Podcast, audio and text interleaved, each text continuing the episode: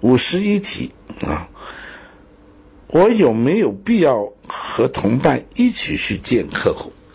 哦，那么这个叫做 joining call 啊，叫做 joining joining 就是结合在一块儿。那你牵着我，我牵着你，两个结伴结伴去做拜访，叫结伴拜访啊，joining call。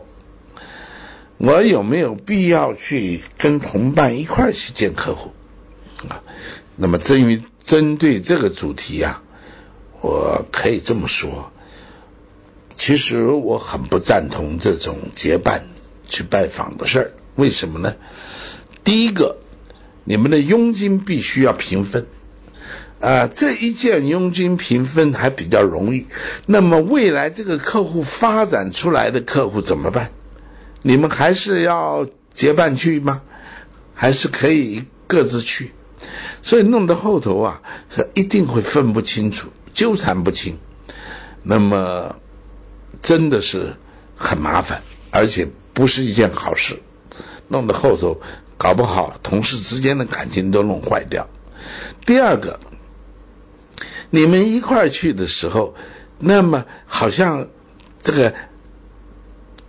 这个这个讲了，那个再讲，呃，两个人轮番上阵呢，会让客户有更大的压力，尤其是推销啊，用这种结伴去啊，让客户的压力更大。那如果你不是推销，是精武门，那么你又如何能够推销自己呢？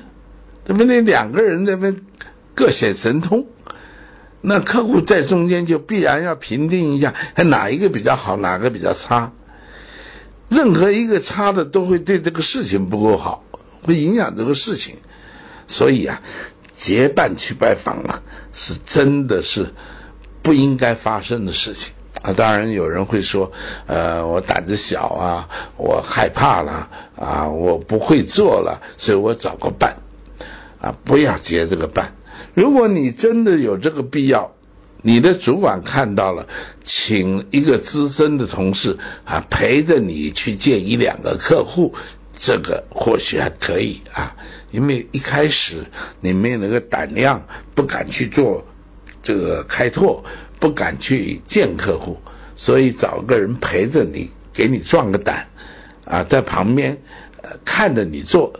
然后出出来以后再来检讨一下你的销售，啊，这个是可行的，一两次啊。那么这里面最好不要牵扯到佣金的问题。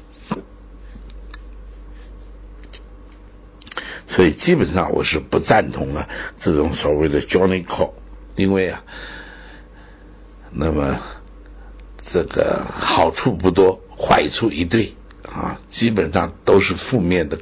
功效会大于正面啊，那么就像我刚刚讲的，在很少的情况下可以同意一次两次，否则呢，这样的做法都是不适当的。